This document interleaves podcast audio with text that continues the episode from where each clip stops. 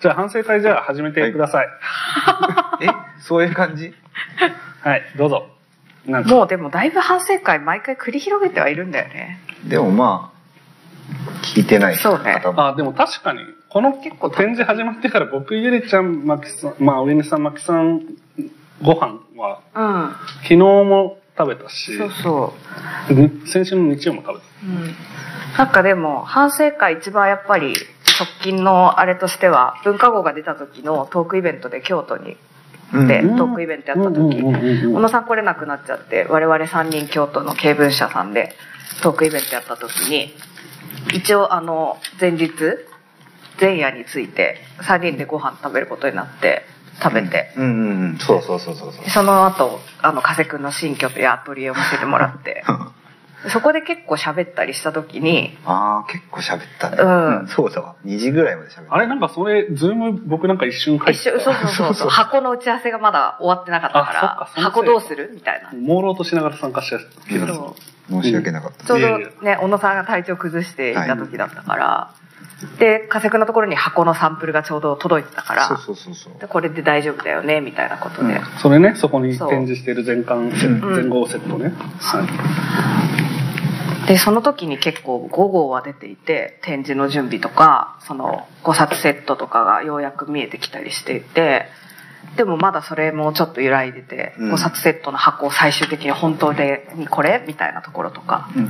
ほぼほぼこの形では見えていたけど、うん。でその時に結構なんかおのおの、もうね、5年の、5年一緒にやってたりするところでの、なんか、まあ変遷とか、まあ、こう、どの子が一番難しかったみたいな話とかもありつつの、そこで結構話したかなっていう感じがすごいするから。そう。でそこで結構意外だったのが、あの、ま、マキさんが、うん。マキさんと、あの、結構話したりして、まあ、5冊で、いい、よ、こう、良くなってったところもあるけど、やっぱ関係が近くなってったがゆえの、なんか、まあ、まあ、こういう感じだよねっていうので、こう、省略してる部分もあるんじゃないかというか、うん。なんかこう、やりきれてない部分とか、もっといける我々ならみたいな熱い思いとかがあったりして、それ結構意外だったんだよね、私。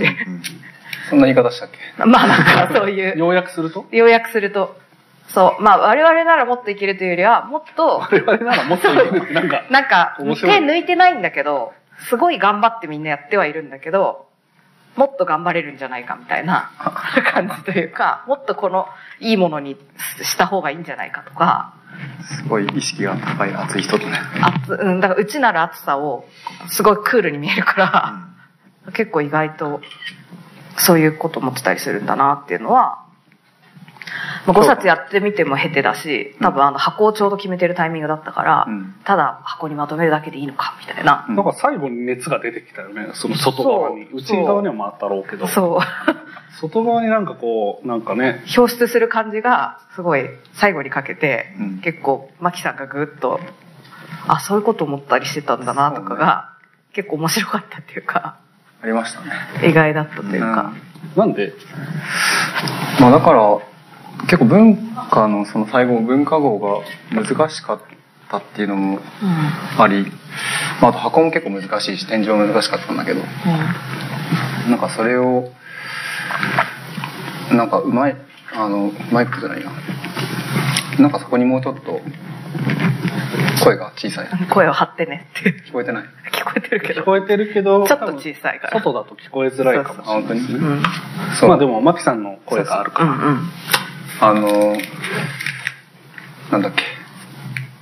だその、最後を、まあ別に優秀な美を飾ろうっていうつもりはないんだけど、なんか、うん、そうね、まあもっといいける、いけるんじゃないかっていうのはまあその通りかもしれない。その思ったのはね。何かまあ、落としどころの、まあここかなっていうところで落とした落とすことはできてるけどそれがこうまあなんて言うんだろうねやりきったみたいな感じになるとかなんかうんそれやったことでまたちょっと次は見えるとかなんかそれぐらいのことができるといいんじゃないかなと思ったって感じはあった。うん。だからこうちょっと俺の中ではねこう盛り上がりが最初の初号から半ばにかけて上がってちょっと最後下がっちゃったかなっていう印象があったから。どこピークだった？ピークね。まあでも出来上がり的にも評評判的にも流通は結構あの高い位置だったんだね。うん。うんうん。折り返し地点。ううん。ん。山木さんの気持ち的にも、気持ち的に？そう、や、や、や、や、やりきったじゃないけど、まあ満足度というか、達成感みたいなことも、流通がピーク。うーんまあそんなにでもそこまでそこなんかね差があったかって言われるとまああんまり記憶にないのもあるけど。うんそうね。まあでも流通が一番作るのに時間がかけれてたそうだよね。感じはあるよね。コロナだったがゆえの？想定に時間一番かけたのは流通だね。うん確かにねあとやっぱテーマが、流通が一番具体に近かったっていうのはあるかもしれないよね。うんそうそうだから、うん。まあ、作りやすかったっていうのはまああるけどそもそもねうん。うん、加瀬くん的には？ゆりちゃん回すね。どこえ？今、かつさんが、あの、なるべくマキさんに喋らそうとしてるこの雰囲気、ニヤニヤしてるっていう。えどどのどれについて？ピークみたいな話？まあ、ピークとか今の巻を受けて。マキを受けて。僕個人的にはでも2号目と4号目が好きです。著作と虚実うん。うん。が僕的には個人的な熱が入ったのはそこかなっていう。うん。あんま人気ないところかもしれないんですけど。おもしかしたら売り上げと的か確かに言ってたねずっとね、ううん。ん。虚実もだったね虚実は意外だね。虚実もすごい案をぶつけてた記憶がある。確かに。想定のはで違う違う違うみたいな結構がで文化はやっぱすごく難しかったんですよ。マキさんと同じくうん。して、皆さんそうだったと思うんですけど。でも虚実はなんかこうすごい自分の個人としても興味があるうんラインだったんで、なんかいろいろぶつけてった気がしますね。そういう熱量みたいなピークっていうとなんかこうギュンギュンみたいな 双子山になってる感じです。うん。流通は流通で確かに売り上げとか届いた量みたいなことを考えると一番届いてるけどこれはこれで良かったのだろうけどなんかこう最初に出てたじゃないですか。ほぼほぼ最初にこの案が出てて近いものが。で本当にこれなのかっていう感じでしたよね。うん。だけどそれで回って回って、でも他に考えられることがないかっていうことを潰してって、うん。やっぱこれじゃないみたいな感じだったんで、うん。な虚実とかはなんかどう着地する？まあ文化もそうだったけど興味があるしどこに着地するのか分かんないって感じがすごいスリリングで楽しかったって感じ文化はなんかとにかく悩んだみたいななんかもう、うん。でかかったよね。うんっていう。上西さんは何ですかあんまり、振られるのをちょっと待つみたいな。いや、いつもね、私がすごい喋っちゃうから。いや、偉い今いやいやいや、日。絶対この、マキさん喋らしたいもん今日。そう、すっごい喋らせたいの。それでいきましょう。カスさんもね？そう。どうだろうね。私あんまりその、なんか村をかあんま感じてなかったから、まあ確かに言われればそうかな、みたいな。なんか個人的にここ面白かったとかは全然どの号にもあるんだけど、でも、マキさんに言われて、ああ、確かにまあ、慣れてった部分は確かにあったなっていうのはちょっと思ったから、うん、でもなんかそこが結構、面白く感じてたっていうか、なんか決定プロセスが一人でやってる仕事とあまりに違くて、こう一人でやってる仕事って自分で悩んだ後、まあ、こっちかなって言ったら、やっぱ決めれちゃう。で、締め切りとかもあったりとか、伸ばす時もあるけど、その、決めるっていうことを結構アートディレクターとかグラフィックデザイナー一人ででやってると、まあ、クリエイティブディレクターが上にいたりするとそことまたあったりはするけど、基本的には自分でこうジャッジできちゃったりするから、こう決めてった結果こうなるって感じがあるけど、なんかこのプロジェクトにおいては、わからない感じがやっぱすごいあって、それは小野さんもいて、赤瀬くん、牧さんもいるから、こうみんなが何か言うことによって、転んでいくのを楽しんでる感じがすごいあったから、なんか、そういう意味で、どうなるかが、自分もアイデアを出すし、みんなも出して、あ、それだったらいいかもね、みたいに、どれが転ぶのかが結構、まあ流通はその、最初から段ボールいいねとかあったけど、なんかこう、共有してるものもほのかにありながら、なんかこう、違うものとかにもなり、なりかけたりとかがこう、結構あるのを、なんか面白がってる感じでできてってる感じがあったから、なんかそこが、割とあったなっていう感じで。だから、まあ、下がる下がらないとかっていう、なんか軸がわから、わからなかったっていうか、これの100%の、私の100%、私の120%が何かが、うんなんかわからないっていうか、掛け合わさって何が出来上がるんだろう、みたいな感じ が大きかったのかなっていう感じが、なんか常にするっていうか、うん。一人の仕事とかだとなんかこう嫌な、嫌、嫌になっちゃうんだけど、人の意見があまり入ることとか、なんかこう、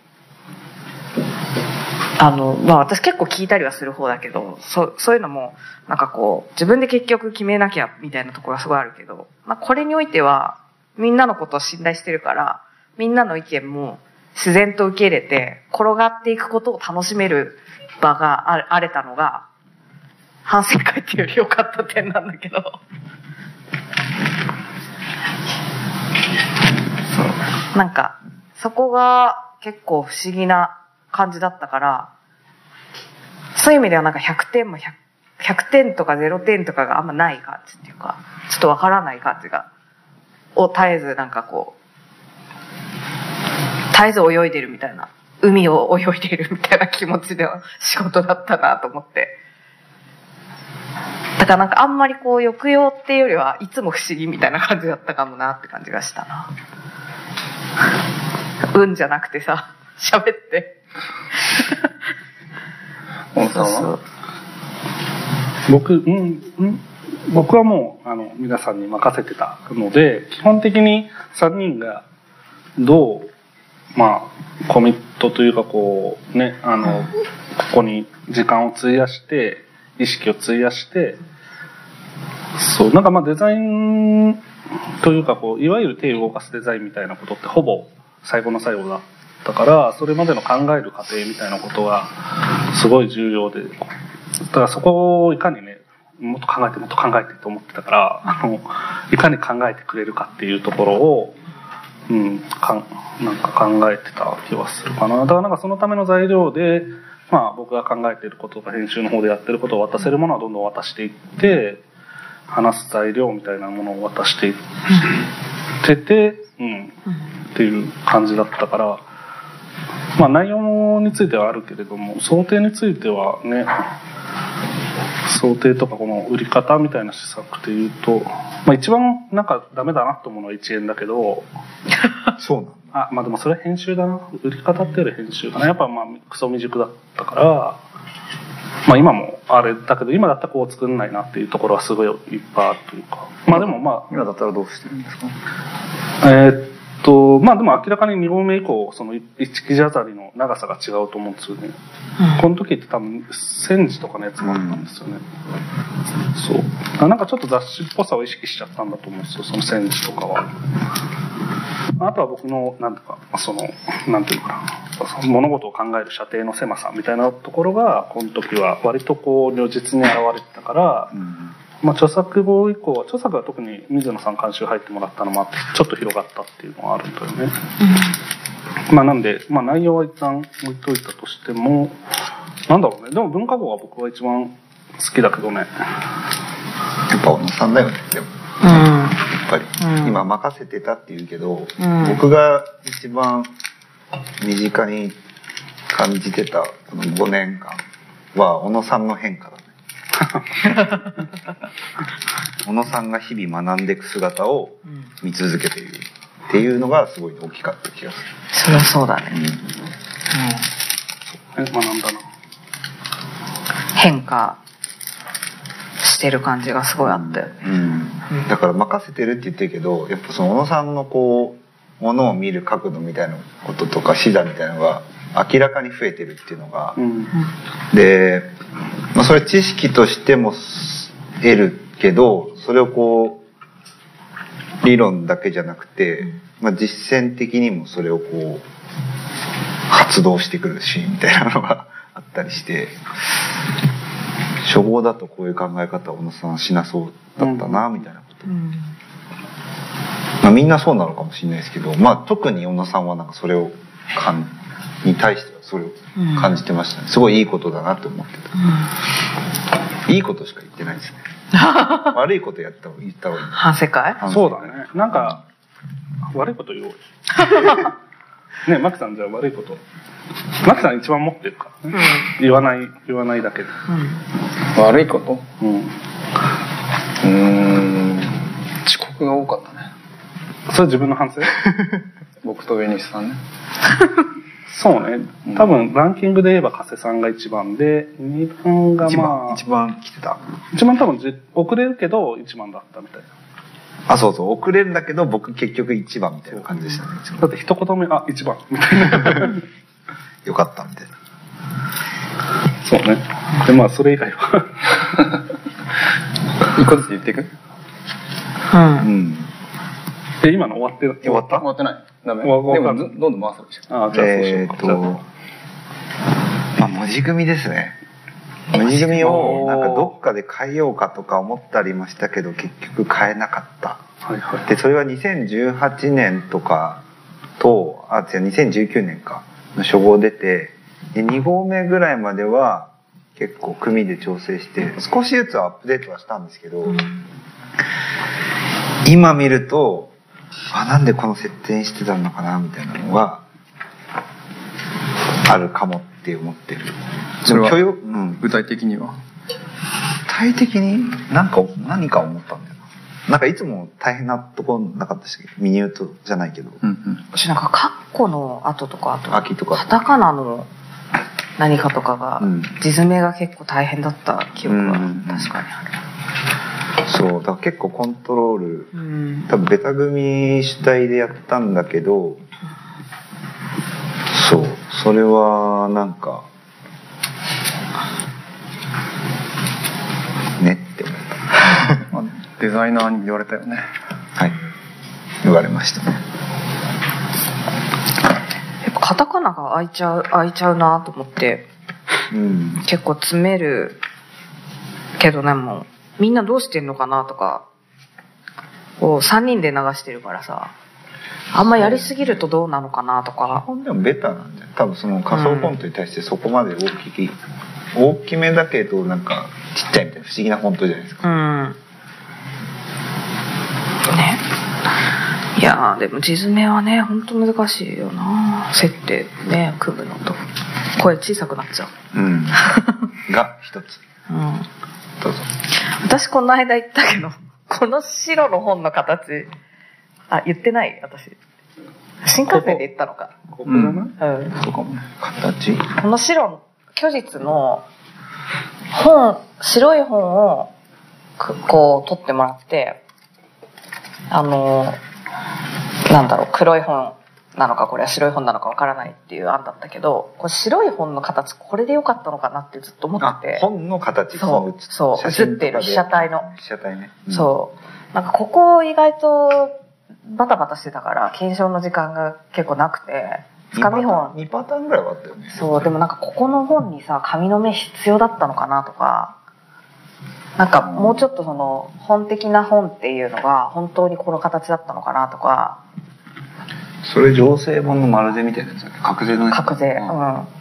で、結構ね、紙の目が見えてるの、白の。はいはいはい。その、本のイデアといった時の、本の形がこれだったのかっていうのを結構、あの、思ってたんだけど、言ったことがなくて、この間その京都の帰りの新幹線で言ったら、うん。そんなこと思ってたのって言われて。逆逆にどんな形がよくうんないや、あの、こ形がこれが嫌だっていうよりは、なんか、検討ししきれてない感じがしたっていうかそう縦横の比率とか髪の髪の目必要だったとかこのマーメイドみたいな感じ必要だったとか。これ白黒だったっけ？白くかな？そこに置いてあるよね。英語。うん。うんどっちから？そう。なんかあんまりしっくりくるとこまでここは意外と重ねあのつかみ本をさこんだけ作るじゃん我々、うん。その中でこれは意外と割とスッとこれでみたいになって、うん。なんかこの髪の目はもっとなくてもよかったのかなとか。もっとツルツルしてたツルツルしててもよかったのかなとか。なんかでもそれも結局多分あでも最後にツルツル決めたか、ってことは別にそこは相対的に決めたってわけじゃない、じゃなかったと思う。あとツルツルなかったと思うその時つかみ本で、作ってなかったと思う。うん。そうかもね。うん、結構そのマーメイド的なっていうか割とラフ、ラフな質感が出てて。じゃあなんとなく全員が取りこぼしてるかちょっとそこ割とみんな注釈を入れてなかったんじゃないかっていう。注釈というかまあ注意点というか、うんうんかなと思って。うんそれ途中で思ってたってこと？ちょっとた確かの記憶だけどもうそれ即それをつかみ本い作ってもらって即取ってもらわないともう間に合わないみたいなタイミングだったんだよね多分。うん。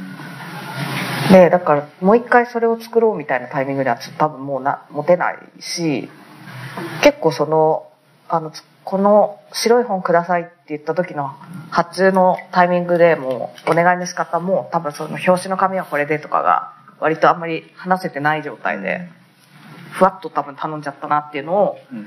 後からちょっとあの反省したっていう。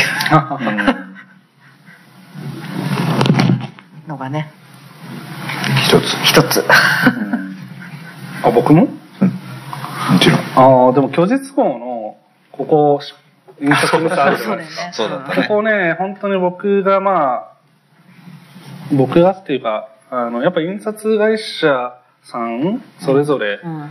お願いしてる、迷子を変えてて、やっぱなんか信頼関係築いていくっていうのは結構時間かかることなのに、なんか最初からもう任せちゃって、なんか印刷立ち会いとか全然行ってないから、まあやっぱその印刷立ち会い行かなかった自分っていうのをクソだなって思って文化が死ぬほど行ったっていうのはある。で、まあ、正直3人への不満の一つでもあるんだけど、うんコミットメント低いな、そこ。定着へのコミットメント低いなっていうのはすごい思ってて、僕自身もでもそうだった。でも、うん僕自身がここで腹立ったのは自分はここの担当じゃないと思っちゃってたから、うん3人がやらないんだったら僕が行かなくて誰やるっていう話だから、そこは結構ね、これはもうめちゃくちゃ嫌だった。うん。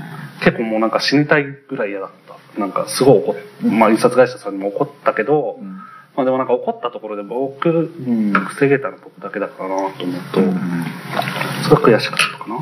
うん。それちょっと口頭で言った方がいいんじゃない？あのこの何？何が起きてたか。ああ、えっと、この、虚実特集号はドイツ層というやつの変形みたいな感じで、まあ一番最初のページと一番最後のページが、えっと、普通の想定だと糊が貼られる部分が印刷されない、されないんですけど、その虚実号はあの、まあ、グラデーションの枠が実は全体に貼られているので、まあ、あの、側面の黒を強調するためにやってるんですけど、そのその、なんていうか、表紙と背表、裏表紙か裏表紙を、普通の本だったらそこに糊が貼られるんで、側面ちょっとだけこう印刷しない部分をやるのが、まあ、普通なんですけど、まあ、これドイツ層なんで、あの、まあ、白い部分っていうのが、あの、いらないというか、ね、完全に開くので PUR だし、なんで、でもそこをかん、まあ、あの、オペレーターの、印刷会社のオペレーターの方が、まあ、普通に白くしちゃって、それが白が残るっていう、白が出て出てしまうっていう、こう、ことが、まあ、じデザイン上は事故として起こって、まあ、結構しんどかったっていうか、これは。っていうのが、うん。なんか一個、それもだからデザイナーの3人がもっとちゃんと。ああ、いやいや、だって別にこの号に買っていたやつはほとんど立ち会いしてないから、うん。その前提で言った時は、僕が行くべきだったっていう。ことああこれに関しては。まあ、これっていうか、まあ、全ての号に関して。うん。でもまあ文化の時は。文化の時はもうなんか、常に何かミスが、あの、人為的なミスが必ず起きる前提で全部のことに立ち会って、うんうんこれどうなってるんですかっていちいちめちゃくちゃしつこく言いに行くっていう、うんうんうん。そう、のをしたっていうのもあるかも。でまあ結構デザイナーの3人のコミットはちょっとコミットっていうかそこへのまあそう当然忙しい3人だからまあ限界はあるしあとも、うん、お見合いもあるからそのお見合いみたいなものはまあ避けきれないなと思っお見合てい？あまあ3人いるから誰がそこ行くの？みたいな。3人とも行くの？みたいな。日程どうすんの？みたいな。のがあるからまあそこを引き受けるのはまあ僕だったなっていう。うん。そう。だから僕自身がそう印刷別に疎いからそこに対してまあ疎いとはいえ別に教えてもら教えてくださいって言えばすぐ学べるような範囲だからさ。そこを意外と怠ってたから意外とってかめちゃくちゃ怠ってたからうん。虚実婚これが、まあ、たまたまそれまではそんなことは起こんなかったけど、うん。虚実婚で、まあ、それが露呈したっていうことだったかなと思って。これ私でも一人の仕事の時でも起きそう。これまああるよね。まあだから印刷会社さんとのね、こうし、まあ、信頼関係の中でどうそれを起きないようにするかっていううん。こととか、まあこれは想想定も絡むじゃん。うん。うんまあ、特殊特殊ドイツ層みたいなもんですかね。片面ないっていう、うん。あまあでもここっち側もないからさ。うん。そうそうそうそっちはだからそっかそっちはないこっちもない。うん。うん。そっちの方が私目立つなって思っちゃうわかる。そう。ね。まあ最初だから。ねうん。そうだった。こっちはなんかこまあ取ったっていうまあまあ感じで見えるし。っていうねうん。これもまあここも黒ベタがなんかああリッ色チブラ光ではね。う、うん。残ってなくて背景と一緒だったんだけど本番はなんかここはリッチブラックみたいになってるっていうのはあったね。ってい。う一つ。一つ。えマキの今の一つ？入れていい？え今、もいういちょっとパス、いいパスしたね。いいパスだったのか。マキ、マキさん寄りのパスしたね。もうちょっと言えば。もうちょっと。うん。その一言で終わるやつだったらもうちょっと私も出るよ。そうだね。もうちょいなんか、ドロッと。そうね小野さんのその話の流れになっちゃうけどやっぱり文化号はそういうところがまあその印刷の立ち会いに限らずあった感じがまあそれは僕だけなのかもしれないけどあって。そうね。それはうん。普通に反省点ですね。ん。何かあったんですか？ん？そこの印刷の立ち会いとか含めてそこにまああの執着しないというかうん。任せるというか、うん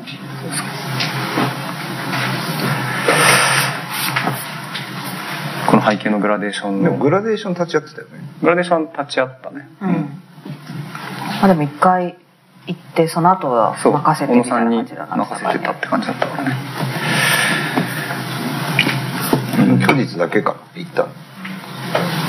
虚実僕行ったんですよ。あ、そっか。うん。どこ？どこ？発行です。あここだっけ著作ね。著著作著作著作。ね。はいはい。あの時、うん。そう原田さんの写真も。そうそれは結構。あ、そうだ。だから原田さんの難しかったんですよ。色を、うんまあ、まあ、加さんが原田さんを、まあ、ある種、招待したってところみたいなところがあるから、そこの色の責任をちゃんと持って、まあ、コピー版はともかくオリジナル版の方の色を、そうですよね。その時見てくれました。そう、結構あの絶妙な色合いっていうかうん。素敵な写真っていうかあれなんですけど、やっぱ印刷で出すのが難しかったんで結構ね、やり取りしてましたよね。それは結構難しかっうん。たですね結構行ってよかった色立ち会いランキング入ってくるあすごい。えー。レベル、行ったからまあちゃんとできたっていう。そう。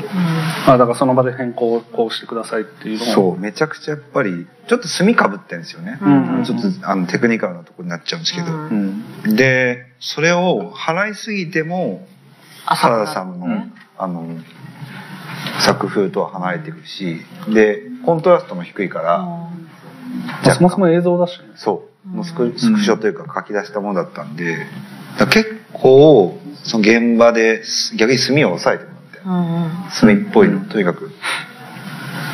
抜いていくみたいな。うん。もっと抜いてみたいな感じでやってったら最終的に比較的スクリーンに寄ってったんで、うん。まあ墨抜いてもらったのか C 抜いてもらったのかどどっちか分かんないですけど、そういう感じはあったな。うん。っていうちょっと脱線、こううん。いや、別に脱線じゃない。反省にはなってる。あ、確かに。うん。そうね 1? いや違うこれダメだれでもうんまあ、これ多分いいことだい。いいんじゃないまあ反省、まあ他の切り口でも。反省多いんだよね、毎回。言って？うん。いや、あの、あこれに限らず、そうん。本ってやっぱり、なんかもう、さすがにポスターとかはめちゃめちゃ作ってるから、うん。ポスターでし大きく失敗したなってことって、あんまりない。で、原寸で出力してつなぎ合わせとかもしてから入稿したりするから、うん。おおよそ見れるし、まあ構成でも現物1枚でしっかり見れるんだけど、うん。大きく転ばないんだけど、やっぱ本って構成見たところで閉じた時どうなるとか、ね、要素多いもんね。そう。で、表紙がどうとか、なんかやっぱ物になって初めて気づくことが食われすぎじゃんとか、う。うんんああ、これ攻めすぎたなとか、なんか断裁であ結構暴れた、暴れ、あの、切られすぎてるとか、あそういう結構、なんだろう、自分でコントロール不可能な部分も結構出てくるなっていう揺らぎが結構あるから、毎回結構反省会多いんだよね。それも含めて、そういうリスクを分かってやらないとダメなものだから、やっぱ本を多くやりたいなと思ってんだけど、難しいよね。ちょっと私、簡単なことで言うと文化号の表紙で、ほ表あの、3ページ目っていうか、めくった文字が透けてるのは、私の中では想定外だった。表紙にちょっと。そう、表紙に文字がちょっと透けちゃってると思って、私はそこは透けない方がいいと思ってたから、うん。あ、表紙薄かったって思って、もう一個上だったもう一個上でも、あの、手触り的にはこれでいいんだけどあれ、結局2個下げたんだっけ？かな、まあ、薄くいったよね。うんそう、でもなんか透けるって思ってなかったんだよね。赤結構塗るから、そうそんなに透けるんだって思って、ちょっ検と、証してなかったね。そう。あとあれなのかなと思った。普通の文庫本と同じぐらいの金量でいこうって言ってやったけど、普通の文庫本はめくったところがタイトルと同じ文字が入るだけで、こう、本文始まらないから、まあ、基本し、そう、基本あのタイトルがちょっと入るぐらいの感じで、そんな目立たない。表一とあんまり変わらないデザインが入るから、うんあ、それであんまわかんないんだなって思って。うん。でも、マキさん気にしてないって。そう。そっか、と思って。あうん気になんないんだ、と思って。気になんなかったなあんま私はちょっとね、赤、赤。言われてみれば気になる。あ、そう。もあとこれ、ちっちゃいけど。むしろ狙ったのかなぐらいに思ってたっていうか。あえて見せる。あ見せたいっていうとよりは、り情報まあ見えちゃったでもいいのかなみたいうな。ん。とぐらいに受け取ってた。僕に意思はないから。うんこうなんか透けなんか透けすぎないやつ、うんなんかすごいリスクを回避しすぎて、うんめっちゃ熱くなっちゃってるものとかあんま好きじゃなくて、それはわかる。ううんん。それだったらうんちょっとだけ透けててもその、うん。なんかこううん。なんだ読めないみたいな状況じゃなければそれはそれで面白いとは思っちゃったりするから、そんなにネガティブには捉えなかったですよね、そこに関しては、うん私ちょっとなんか、あの、ありましたショックって、ちょっとだけショックだった。うん。あとこの袋閉じがちょっと出てるのもちょっとショックだった。あなんー確かくにね。もうクッキーそれ今まで言った？言ってない。今初めて今初めて言って。流通号のこの真ん中の袋閉じのところが、うん。うん。シベリア、ねまた、触るとね、シベリア通称シベリアっていうシベリアのところが、あんこの部分が、うんやっぱこうカーブして丸く出るんだと思って。うん。そうね折り返した時にやっぱりうん。個体差あるよねでもきっとまあまあ、まあまあ、まあるね。うん、あと時間が経ってこれでも伸び縮み機械でやってるから、機械上もこうなっちゃうよね、多分。まあでもね、こうパンパンってやってるはずだから、多分そう、うーんなんだけど、やっぱり多分ちょっと出ちゃうんだと思うんだよね。そうそうそう。だから多分と出ないようにするがかなり難しいの難しいまあむしろちょっとへこませるぐらいでまあ、やんないとないその話した気が長さをするけどそもそも短くするうのか。ん。一ミぴったりにしたいみたいな話をした気がするんだけどねうんうん。してると思うんだけど。まあだからぴったりの範囲がね、人によるから、まあまあさうん。これは NG ラインっていうのは検証が必要だった。うん。確かにね、手にめっちゃ引っかかるもんね。うん、ちょっとね。うん。なるほど。出るね。うん。言ってないやつ。出るねそれ聞いてなかったね。そうね。ゆりさん意外とやっぱ言わないんだね。言わない。まあ次にね、行くタイプ？知らんけど。いや、まあなんか、あ、あって思って結構辛い気持ちになったりするから。わかる。つら、辛かったもん、この時も本当に。そう。あそうか。そういう小野さん確かにいやさ言ってさ取り返せないじゃんもう。出ちゃってるから本って。大取り返そうとしたけど、一そう。ねあそうまあ取り返した。そうだね。部。一部。ね。だからなんかあもう次絶対これは聞こうみたいな、うん、そうね。そうそう。絶対こここういう同じようなものを作ることになった時はここの確認を絶対しようっていううん。ことで消化しようとは思ってるけどしかもでもねあの壊滅的にダメだなって思ったら落ち込みすぎて言ってると思うの。はい、はい。だけどあちょっとあーって思ったぐらいだからうん。多分まだ受け入れられてるし多分そんな言わないでやってたんだけど、うん。うん、狙ってなかったことがで出てきちゃった時のうん。受け入れられるものとちょっと違ったなって思ったものぐらいの感じ、うん。なんか。まあそれはね。そうそう。毎回あるよね。うん。あるリスクを背負ってデザイナーはやるっていうか。そう。反省点。言ったよ。今2個も言ったよ。2個言ったね。出てくるね。出てくる。反省点。うーんなんかむむずかった。むずかったライン文化語以外だと。でもやっぱり流今流通見てて流通のその画像を選ぶのすごく難しかった。ああ、はいはいはい。私そこ楽しかった。ああそっか。うんああこれね。あの、うん。パンデミック中の流通画像だよね。そうそうそう。伝わってたのかなこれ？そそこもね 怪しいなとはちょっと思ってたけどでもまあ出た時期が出た時期だったし。そうだね。いやいや、選ぶのが難しいと伝わるか伝わらないかは、まあ、ああまあね話だし。選ぶのがなんか難しかった。うん。うん。難儀だったうん。どういう難儀さ？うーんやっぱその距離がある写真と自分に選ぶものが。うん。でストックフォトのものを基本的に抽出したけど例えば撮影の現場に立立ち会ってたらそれがどういう背景で捉えたか写真かっていうのを理解できるけどその写真選んだ写真たちっていうのは撮った人の顔も見えないし、うん。そういうなんかその写真に対してどういう眼差しを自分が向ければいいかっていうことがヒントがあんあんまり少なくて、うん。ある意味そのストックフォトに出てるから使っていいんだよってはなってるけど、ある種こう暴力的にそのイメージを連れてくるみたいな話になっちゃうから、そのなんか倫理観との戦いみたいなうん。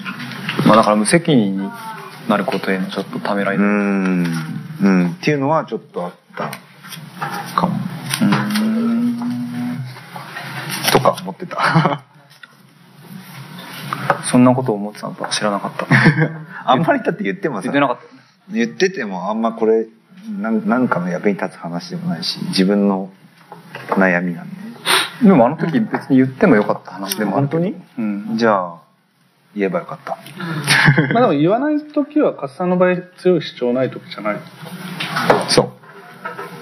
あじゃあそそこまででは言うほどではなかったってこと？うん。かも。へガンダレの方がーうん。した方がいいと思ってたまあでもあれはしたいっていう意思だよね、したいだねどちらかというと。ウォンウォンと何、うん。まあ、したいって主張、確かにね、唯一ぐらいじゃないの？あれ。なんかみんなの中でこれがしたいっていうので強かったの。はあれが唯一。これの、なんで袋閉じにするかも割とスルッと決まったじゃん。うん。マキさんがなんか言言ってて、多分別のやつで言ってただったかな。黒とじは別で案が出てたんだけど紐づかなくて。あ、ゆりちゃんね、これつけないと。収録されな本物本物自体を袋状にしてこうパッケージししてるようなこう状況じゃなかった。確か。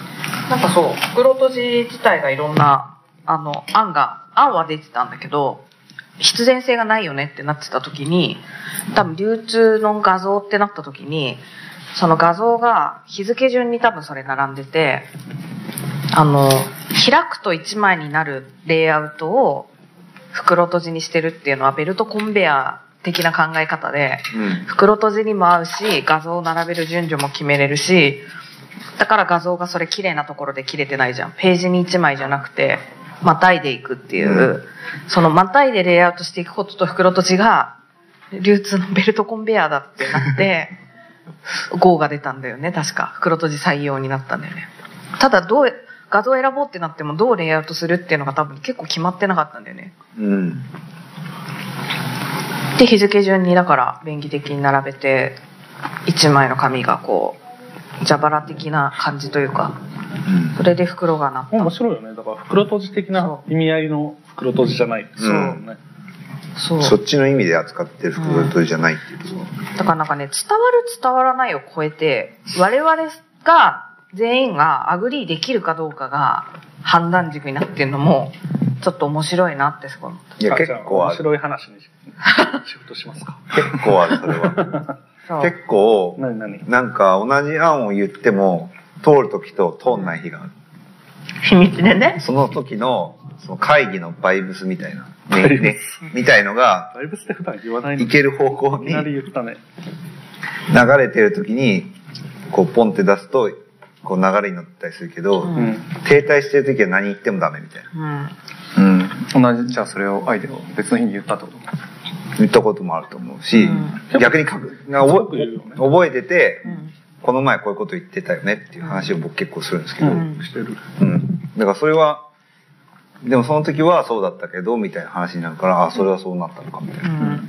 で結構その、天気のように、うん。こう、変わっていくっていうか、うん。その、受け止める側がってこと受け止めがっていうか、その全体、会議全体のなんか、うん。ムード、なんか曇りの日だったり、晴れっぽい日もあったりみたいな、うんそういう感覚は結構ありました。うんもう5年もやってるそれでも面白いよね。なんか、普通の会議だったらなんかこう、タイミングを見てうまく言わないと、もう消えていくだけだから、うん今言う時じゃないみたいな感じで、だけど、多分これは、まあずっとやってるから、なんか最初の方にとりあえず言ってみたみたいなうんの違うかなみたいな。で、また言ってみたみたいな。なんか何周もしてる。うん。それは面白いかもな。うんそれ多分我々3人はあの記事には絡んでないけど、うん。小野さん取材行ったりとか本その取材にまつわる特集記事にまつわる本読んだりしてるからなんかそのアップデートされていくものが結構多分小野さんはあって、うん、そうね。で。それをシェアしてもらったりするんだけどなんかそそこも大きい気はした、うん。なんか。確かに。だから文化とかも最初に捉えてた文化からこういう文化のこう分け方というかセグメントあるよねとか、どこの文化の今話してるとか。でそことじゃあこの合うかもとかなんかこうなんだろう。小野さんの特集記事へのアップデート具合によっても多分初期に言った時とうん。最後の方に言った案のあそれはいけるかもみたいなのがこれと合うとか、うん。これそれはちょっとこういう意図で合わないんじゃないかとかある気もするよね。ある。ねあるし、たでも、小野さんは多分、俺の感覚だと、うん文化語だと、例えば岡清ゾーンとかあったりする。うん。うん。岡清で、本は本だな、の時とか、本は本だな、まあ、今日さんだけど。いや、いやいや小野さんに言ったんですよ。小野さんが言った。そう、小野さんが言ったんです、それは。その岡清ゾーンがあったり、岡清ゾーン、ちょっとだけ砕いてあげます。岡清ゾーンは、これでも小野さんが説明しないとだって、わかんないですよ。俺は聞いてたから。ああ、本当？岡清が、まあ、私が数学者、まあ、数学者の人なんですけど、まあ、その数学者っていうのは世の中に何の意味があるのかって聞聞かれたら、いつも答えるのが、まあ、スミレっていうものは、それが咲くことによって春の野にどういう影響があるかっていうことなんて考えずに咲いてますよねって答えてるっていう。だから本は本だよねっていう話に、本は本であることが本だし文化だしっていう、本は本だなっていう話を、加瀬さんが本は本だなっていうのをめっちゃ気に入ったのかな。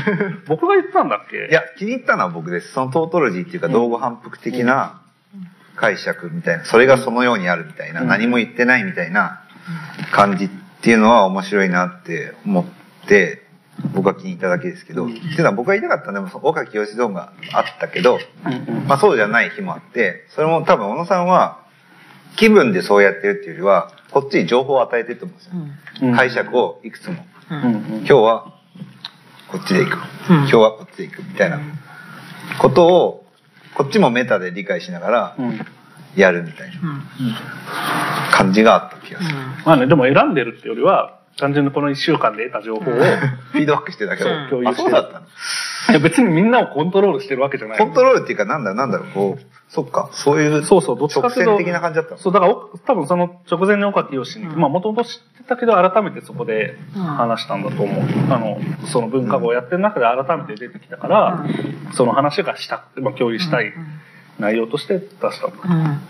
そうだその時はしかも俺が数学する身体だっけ？うんうんうん。を読んでて岡清の話が出てきてちょうどなんかうん。ピタッとねグ。ッときた グッときたっていうかなんかタイムリーだったっていうんだけど何の話？面白かった話かもうん。うん。まあ。本って本だなの時もさ、うんだから本って本だなって本はどういう本なんだっていう案いっぱい出してはいたよね。多分このメモのどこかにあるかもしれないけどさ、うん。あの、結果的に文化庫の赤い文庫本になったけど、文庫本は最初から出てたけど、この文化法自体が、なんていうの、あの、文庫本化したボックスに入ってる本になったらどうかとか、あの、本棚をそのまま切り出した本になったらどうかとか、結構いいろいろだから、つかみ本自体はめっちゃ作ってるけど、結構、あの、100本ノック的なことは、一旦仮説立てるみたいな、ね、でこういうのは、うん。とかね。それが表現だけじゃなくて問題提起までつながるかみたいな。でいけなくて大体こうそうだよね。あとその時売り方どうすんのとかもね。うんそう。なんか売り方はでも私良くも悪くもやっぱ1合目が1円で売る、売ったってことも含めてやったものだったから、それがやっぱ1個、その、結果として1個やると残るじゃん。うんそれによるあれも大きかったのかなって思ったよね。うん2合目以降もどう売るかもセットで考えていくっていうのは、1合目でやったがゆえの、うんまあ、1合目の時も別にそれをさ、すごい、それをやることが目的ではなかったじゃん。その、売り方とセットで何かやってやろうみたいなことというよりは、価値を考える上で、おのずと1円ということも、なんかこう、まか考えていった結果というか。多分ね、僕が、これ値段ってさ、みたいな話をしたんだと思うんだよね。うん別に売れなくていいからいくらつけたらいいんだろうね、みたいな話をしたのは、マックさんが、もう1円でいいんじゃないですか、うんみたいな。ちょっと全然覚えてないから、ちょっと僕も覚えてない。脚色する、してるかもだけど、うんちょっと記憶が。でもなんか、価格の記事もあるし、うん価格に向き合ったのは間違いない。間違いないんだけど。そう。で、マキさんが1円って言って、やってみるか、みたいなのあったのも覚えてる。やってみるかっていうか、とりあえずいろんなヒアリングをしてみたっていうのは、まあ、0円ではなくて1円っていうのがね、うん取ってましたね。そう。でも多分そこが結構、お行いというか、なんだろそこでその先が決まったう。そ、その先が決まったというか、確かにね。一個紐、そこでコースが引かれたものになったなという感じはすごい受けている。それはあるそう。これに、これが別に、うんなんか普通にいくらか1000円とかで売ったりとかして勝ち号だとしたら、多分こう、売り方も含めて考えようみたいなことに2合目以降がなってたかなって感じがちょっとして。ね。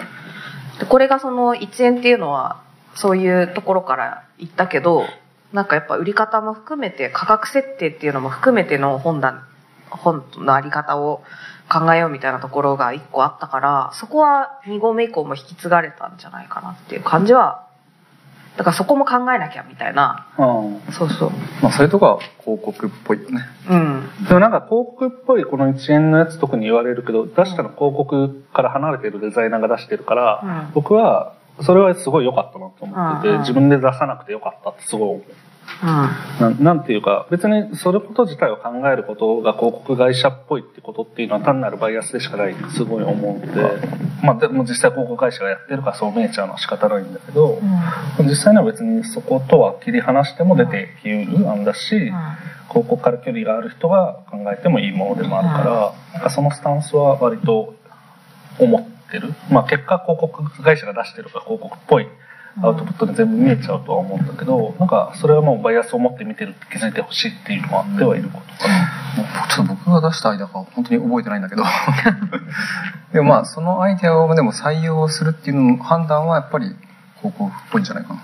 まあね。うん、でなんか変なのがその普通デザイナーとして本とかまあ雑誌雑誌かのデザインやるときに紙面の中のレイアウトをどうするかってところが一番なんかメインの、力のうん。注ぐポイントになるはずなんだけどうん。この5冊ともそこはすっごいあっさりしててその外側のところをなんかすごい一生懸命やってるっていうのはまあ変な話っていうか本になってるよね。昨日ちょっとそういう話ちょっと出たっていうかワイヤードの編集長との雑談だったから、書籍なのか雑誌なのかみたいな話でうん。松島さんももともとワイヤードやる前は書籍の編集をうん、出版社で。出版社でやっていったからうん。雑誌っていうのは初めての経験って言ってた時に結構その本的なあり方雑誌的なあり方への葛藤というかうん。ちょっとどうあるべきなのかみたいなところの話で昨日ちょうどしてたでもこれも本でも雑誌広告においてはあの初号でか掲げたカタログっていうのがうん。結構大きかったっていうかうん。あ、話してたね。そうそうカタログゆえのあっさりさというかうん。記事も多いし本にしてはパツパツ切れているあっさりさせたってところはあるし3人でやるゆえのそのテクセでエディトリアル的なデザインをやって戦えるのかみたいな話とかもしたんですよねみたいなそうね。なんかそこのプロっていうわけでもないみたいな時の？まあそうね。でもなんかそのカタログ的なあっさりしたやつを選ぶ、しかも3人ともそれでいいんじゃないかって思うところに多分なんか今のそういうムードがあったんだよね。それはそうだろうねマクさん的には今、思い返してもその選択はそうなったろうなと思う。この3人との3でやってると？まあ、そのあっさりしたうん。レイアウトになった。今やってもそうなるかどうか。うん。うん。まあ3人でやって、かつその、行動の神々しっていうところでなんか多分あんまり、あの、やってる感を出さないことがいいっていう判断を確かした気がしたんだけど、うんうんそういう部分はまああんまり変わらないかもしれないけど、まあ、あとはその30代の半ばぐらいの、まあだかちょっと20代とは違う、うん、仕事への、なんか、このレイアウトへの力の入れ方が多分出てるというか、20代でもしやってたら、もしかしたら、なんかもっとここに何かをやろうってことを、思ったりしたのかもしれないなっていうのは、少し思うかな。うん。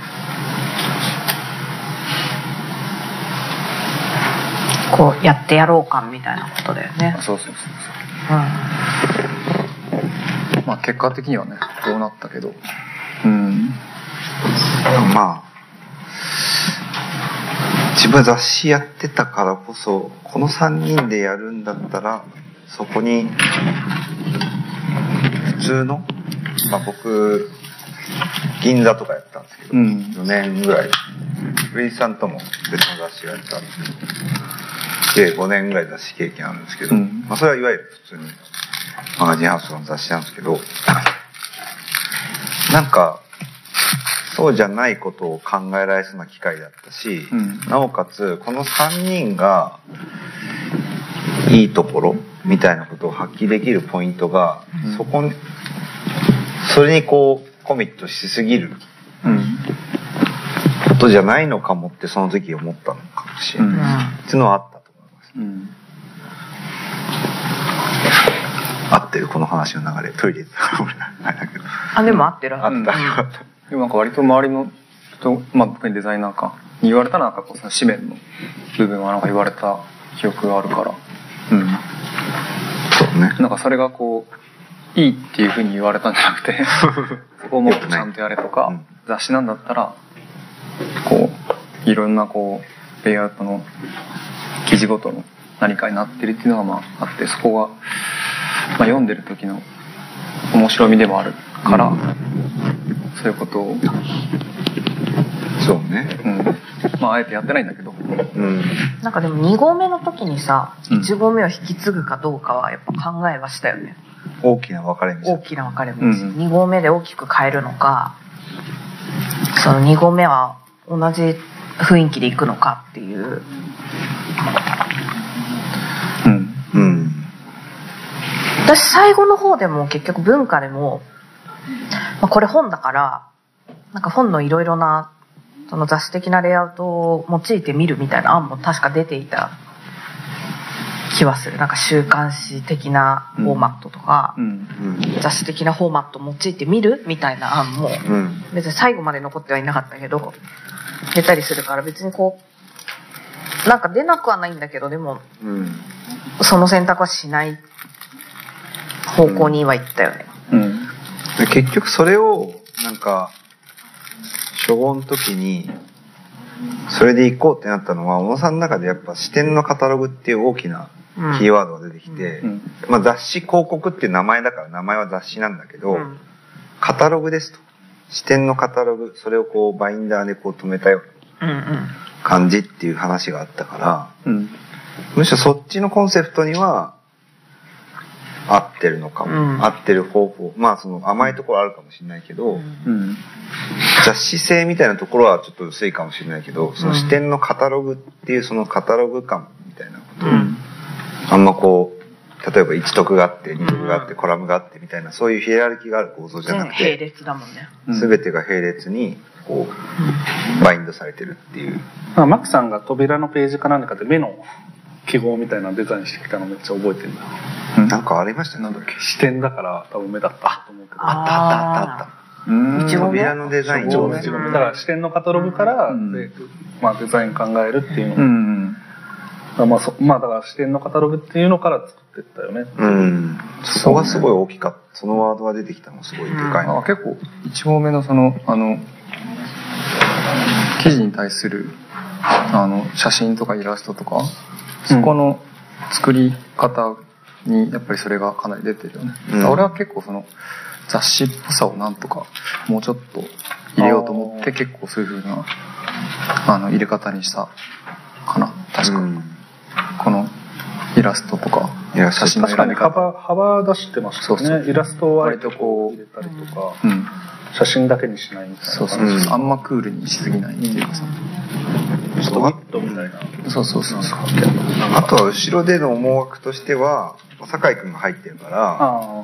今までこう雑誌とかそういうメディアで活躍してないこれからうん。出てきそうな若い人たちをここでなんか投入するっていうか投入していただくというか、そういう話もあったよね、うん。今思えば僕それなかなかあれだなと思ったな。どどどういう？いやなんか今かまだこれから活躍する若い人たちをフックアップするみたいなうん気持ちってなんかモヤモヤするな。なんとなく言わんとすることそう。わかります。そう。うんななんかそれってなんか割とこうカルチャー誌とかがでもまあやってきたことだから、うん。なんかそのスタンスとこの雑誌のあり方は、うん。今思うとずれてるな。そうですね。だから結構だから1号目は結構特殊いろんなこう、めちゃくちゃ雑だかな状況、ね。うん。ある意味いろんなレイヤーの角度で入っちゃってるだから。1円で売るもねよくわかんないままやってた。っちゃう、うん。うん。そうよくわかんない。雑誌っぽく全然ないけどやっぱちょっと雑誌は意識してんだよね。めっちゃ引っ張られてるよねそう。うん全然っぽくないんだけど多分そのもういいやとは慣れてないっていうか。うんうんうん。だからそういう意味では2本目は割りかしもういいやって。2合目以降の方がいいやってもなってる。だからこの時だから原田さんとのコラボみたいなのが良かったのかそうそうそう。そそれこれここだけに雑誌性を持たすみたいうな、んあのまあ、ビジュアル企画と呼ばれるうん。ものがこここの号からだよね。ビジュアル企画みたいな言い方したの、うん。そう。それがだからいっぱい人がいたけど一人に絞るっていうプレイヤーの中でその著作性みたいなことの中でうん。で原田さんがそういうめくりとかまあ小野さんもすごいあの会議してたじゃないですか。うん。めくりっていうかこのめくる行為とうんそのなんかその原田さんがめくってる行為をこう同同期させるっていうかうんうんうん。話とかだからそそれもプラス本の構造もうまく折りを使ってやってたんで僕は結構これうん好きなんですとか言って、うん。なんか結構、まあ僕も好きです、うん、私反省点もう一個思い出した。あのさ流通王の真ん中に図版載せたじゃんうん。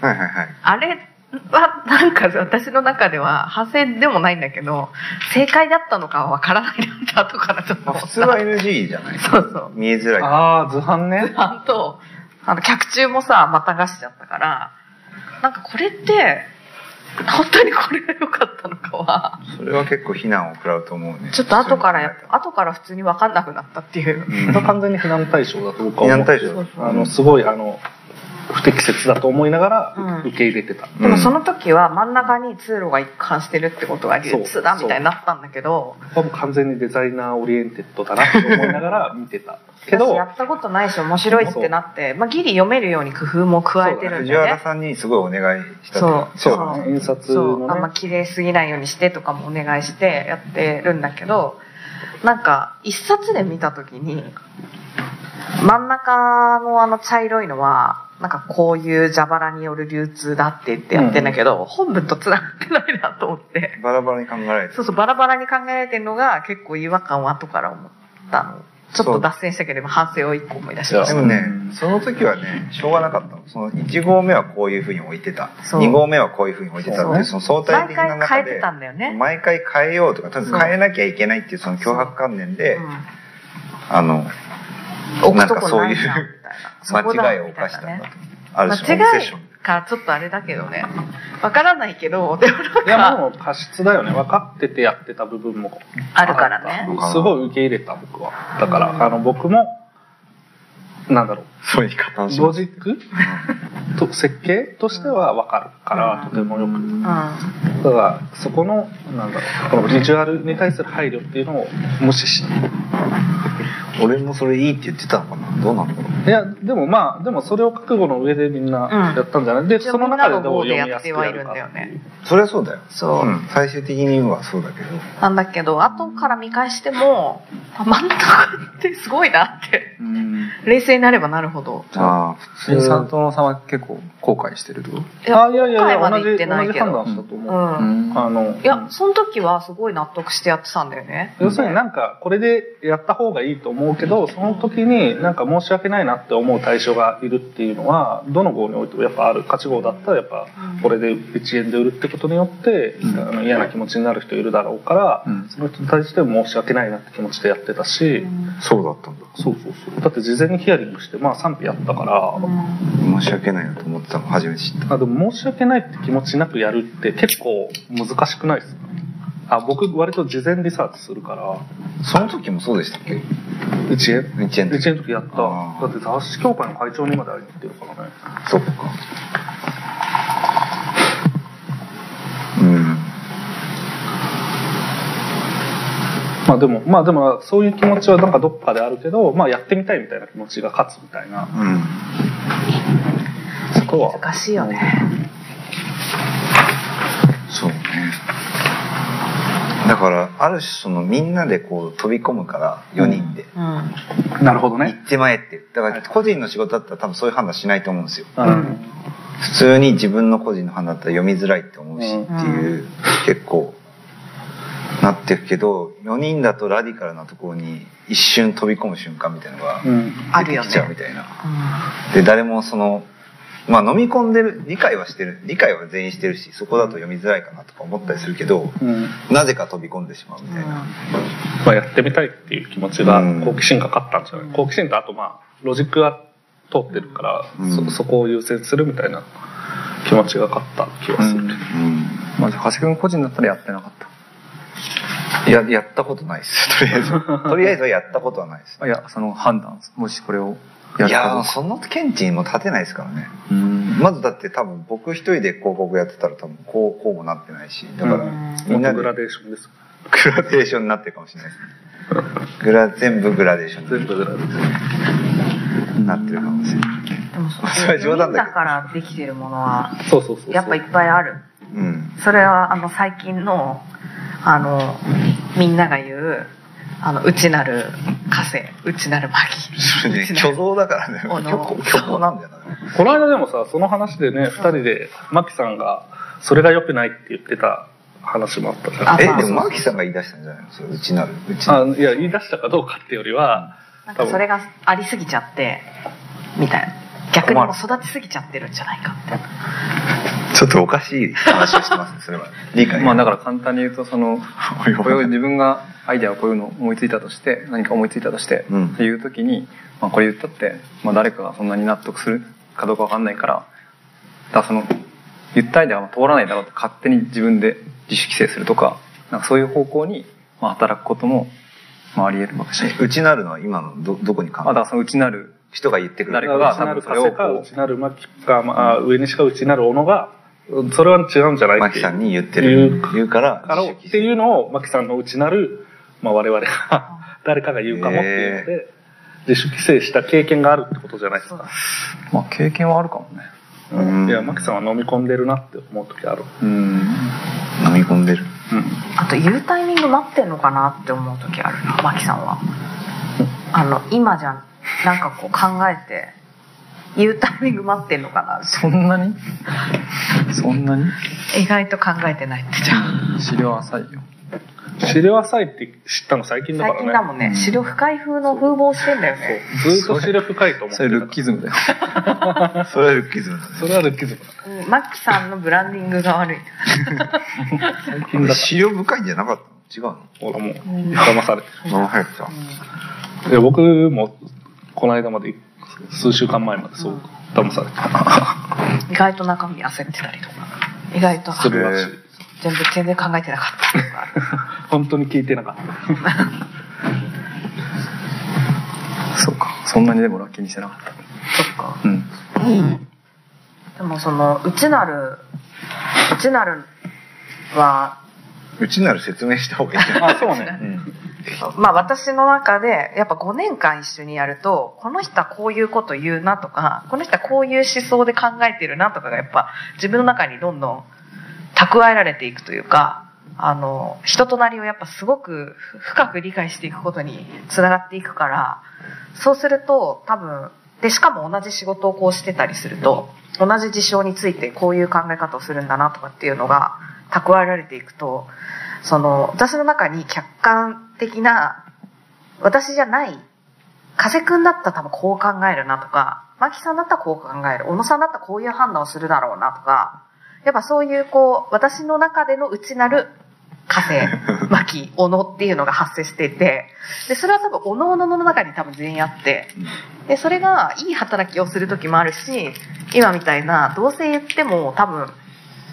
あのこれは受け入れられないだろうなとかも分かってくるからうん自主規制をかける部分もあるしうんその一方で自分のプライベートプライベートでもないな普通のまあ個人の仕事をしてる時とかになんか私だったらここで止めるけど多分これよりこうしようとする可能性あるだろうなっていうふうにこの仕事を通して 内なる風とかあの牧野のをジャッジが自分のし普通の個人仕事でも助けてもらう時勝手に内なる、相談してる。そう相談してとかここで止めちゃダメじゃないとかっていう意見とか聞こえてくるんだ。そう聞こえてくる。あとあの一次元で考えた時に反対側の意見として聞く。あの。これどう？これどう？って言った時にもうもう一歩先まで考えるかもなとかあもう全然私だと思えてなかったところの、ところを拡張してもらった感じはすごくするから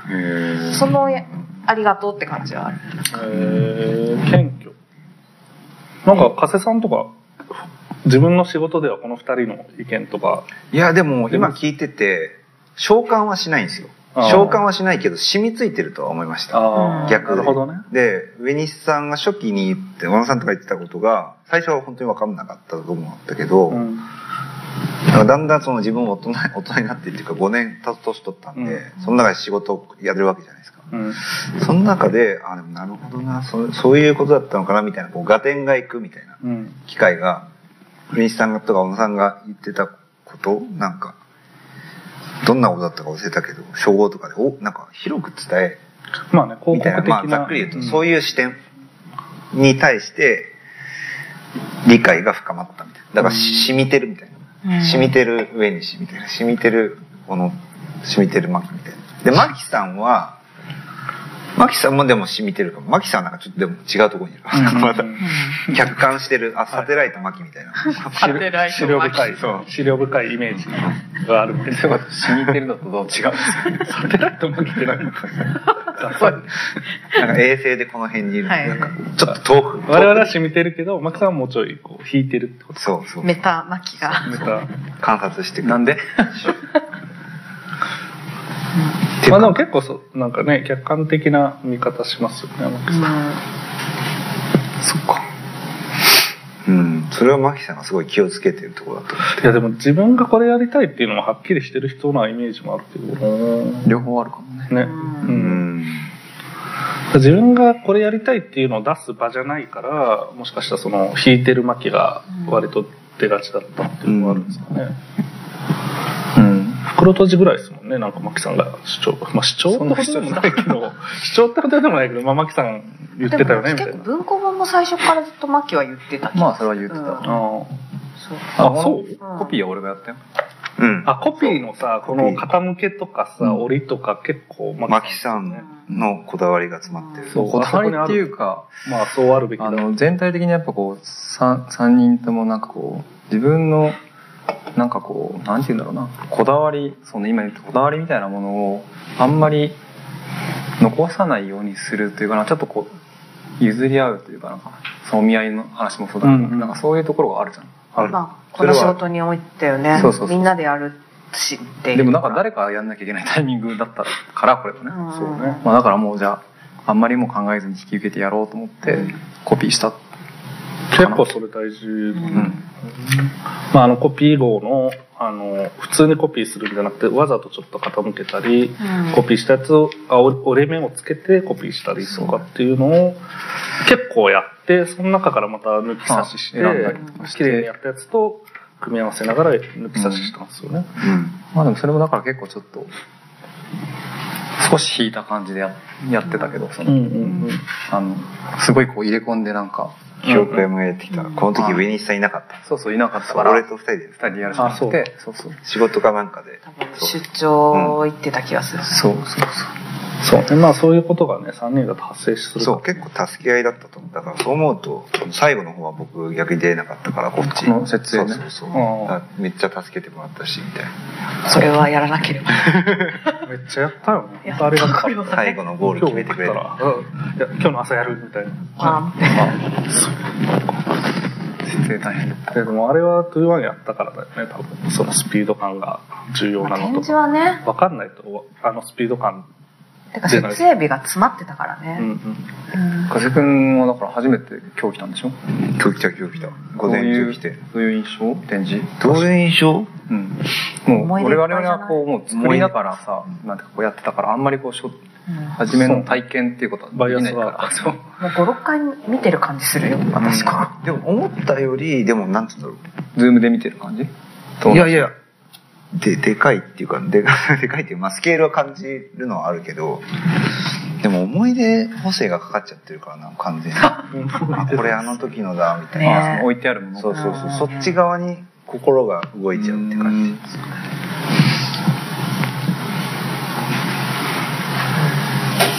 と、意外と、なんか11時の回出たんですけど、うんうん。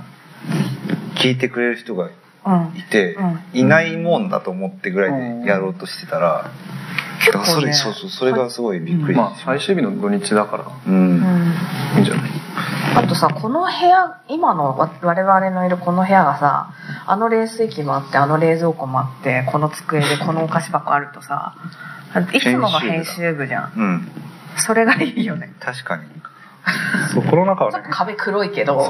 編集部をちょっと、あの、再現持ってきてるね。イメージはある。うん。だから完全になんか編編集部のもその傘立ての編集部のゴミ箱だから、ね、ああ、そこのやつね。もっと汚いんだけどね編集部。そうね、もう、もう消失したけど、消失はしてないでしょ。記憶の、いや、本当にもうない。そうそう、ない。うんうん新しいところに移ってそうあ移動して消失ってそっちね。あの、じゃ移動と焼け、焼けてなくなった。焼けてはない、焼けてはない消えて、消えるね。やばい、脱線したかもしれない。反省してないかも。反省する？うん。反省しないと。あと何、どれ、何分反省ですか何分ぐらい？何分発生まあまあまあでも30今日は最後だから、何時でも。まあ何時でも言っちゃいいけど。ままここで打ち上げしてもいいかもし聞いてる人は辛いなって感じです。一時さんはね、適宜適宜だね。れない、うん雑談だからまあでも、そうね、反省か。まあでもやっぱ、一個あんのはやっぱ、マッキさんがね、まあ視力深いって思ってたせいなのかもしれないけど、やっぱ言おうとしてることを言わなかったっていう印象が。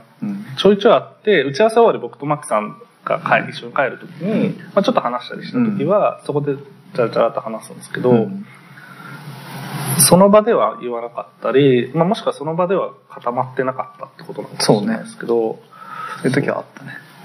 でその時によ要するに人が考えて話すペースっていうのがあるうん。から、で僕とかは比較的早くポンポンポンポン返しちゃってでまた次の日違うこと言うとかも別に気にしないタイプだから、っていう感じでこう人によってはゆゆっくり考えてゆっくり話すみたいななんかそこのペースのズレっていうのが必ずチームだとあるからなんかそこをねなんか、まあ、合わさないといけないわけじゃないけどなんかもうちょいマキさんの意見を引き出したかったっていうのは少し あるかな。カスさんはね言う言うからさ。言ってますよ。言ってるよね。言ってんだ。それは言ってる。うん。俺言ってんだねゆるちゃんも言うしね。そう。だからなんかそのバランスで言うとねちょっとあのマキさんの有料は少なかった。単に資料深いと思ってたけど まだ至ってなない場合が多かったんじゃないですかいや、まあまあ、遅いんだと思う。その人より。いやそうペースがあるからねペースが遅いんだと。早い早いのは別にこうだって思ってから多分マキさんは結構言うから、うん結構ピタッとした意見は言うじゃないですか、基本的に。うんなんか違和感があるみたいなことだけで言ったりはしないからそうそうそう。うんそのレベルでちょっと僕とかは雑談で投げかけちゃうけど、うんマキさんとかそれを自分でこう解決解決して、うん。こうだって思ってその整理が終わった時にこう発言してくれるっていう感じなんで、まあそこの時差みたいのはやっぱり。そうその時差をねでも設計できたんだろうね、本当は。でもね、結構それでマキさんに助けられてる人は結構あると思うんですよ。いやあるある。で、僕らが煮詰まってる時うに、ん。ポンってなるももって言のがゴールになったりするから、あでも実はそ困ったの時差が時のマキみたいな感じはあるもんね。時差でゴールを決めてくる困った時のマキは毎回マキさんに「どうすか?」って聞いてた気がする それでもまあ喋らないから。まあまあそれもあるけど いいこと言うからなんか考えてんのかなみたいな。そう資料深いイメージ資料深い部分ももちろんあるんだけどね。あの、全部では考えてる部分もあると思うけど。でもそんなには考えてない時もある。うん。その見分けが結構難しい。難しいよね見分けはねつかないそうかもね。つかないようにしてるんだ。うん。ずるいよつかないようにしてるわけじゃないけど。顔に出ないだけだ顔に出ないから。あと自分でもやっぱ自分のことはそんなわからないから。うん。なんかこの間のだから経文社のさトークの時とかすっごい焦ってたって言われて焦ってるように見えないじゃんえ、終わった後から反省したんじゃないの？終わった後反省したって終わった後。うんで。も、うん。言われてる時とかも、うんでもあ何にも出てこないなっていう焦ってた焦る気持ちあったらしいんだけど、あの時にやっぱああいうトークとかの場では準備をしていかないとある程度ダメだなって。あそうそれでこの間のマキさんトーク会小杉さん呼んでの会はめっちゃ準備をね準備っていうかまあ、本読んだり本読んだり、まあどういうことを聞こうかなっていうことをまあ事前に考えたり、うーん。まあ当たり前のことだと思うんですけど、多分皆さんね、トーク。なんかマキさんがあまりに資料深そうに見えるからこれはわざと言ってるのかなとかなんかあえて言葉あその話はあそう出てこないのかなって思っていたら意外とそういうことではない。うんうんう。そうそうまあちょっと思い出せないとかもあるもんね普通に思い出せないとかもあるもんね急に振られてそうちょっと見返しとくとかそういううん。記憶をちょっと引っ張り出す事前体操みたいなのをしてあの分かんないけど京都のトークは望んでたら、もうちょっと話せたんじゃないかってことですそれは思いましたね。うん。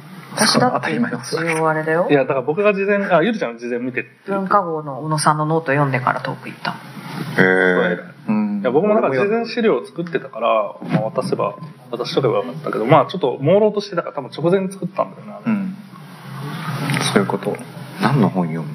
小杉さんと話すときはど小杉さんのの本が書いてる小杉さんえ、そうなん最だ。近出したあ、そうなんですね。ウェブのインタビュー読んだりとか。う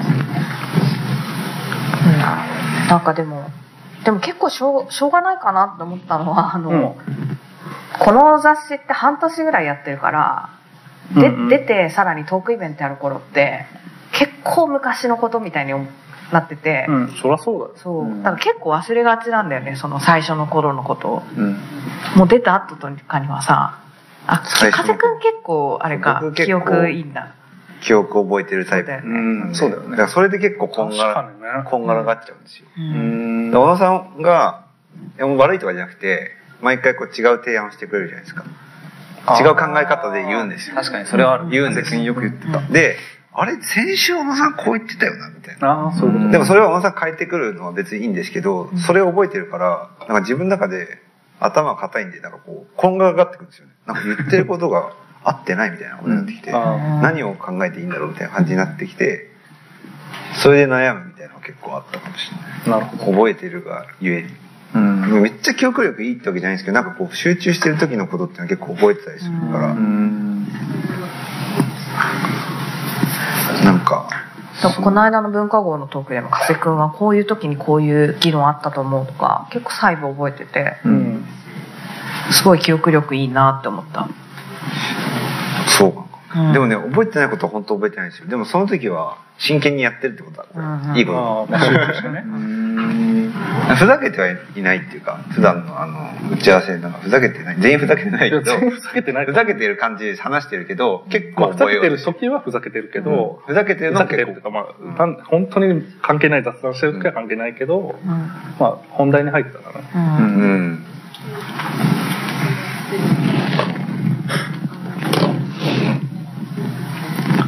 そう雑談が本当に多かったね。そうだね。5年間ってどんぐらいしたんだろうね。半分半分はぐらいはそう雑談だよね。うん。うん、もうずーっとそわそわしてる。まだ、まだ、まあ確かに小野さんはねまだ、うん。編集長だからね。まだ。たまに無理やりあのテーマに切り込むっていうかさね そう、たまにでも、カツさんとかマキさんがなんかテーマ話し出して、おっって思ってた。ちゃんと話さなきゃって、私だって話す時あるよ。あ、でも、一番一番ないない。唇を切るけど、一番雑談担当だから。なんか、あれ話ままあ、たそれムードメーカー、ムードメーカーまあ最初のムードを作っていく。おしゃべり担当大臣だから。まあでも、ご飯とね、うん。めっちゃいっぱい作ってくれたよね。あそうそうそうご飯とかね。反省してる？これで。反省会？うん。まあまあ、振り返ってるよね。うんどういう話をすればいいんだろうね。今、今もう何分も経ってる。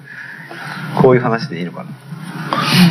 まあでもさ、実際これ、こう、外に出して、反、反、なんていうの、反応があって、うんで、デザイナーだったらデザイナーの周りの人からなん、なんて思われてるかみたいなめちゃくちゃ気にするじゃないですか、ねうんで、うん、なんか読者アンケートとかも、まあネガティブな方を見るじゃないですか、うんカスランと。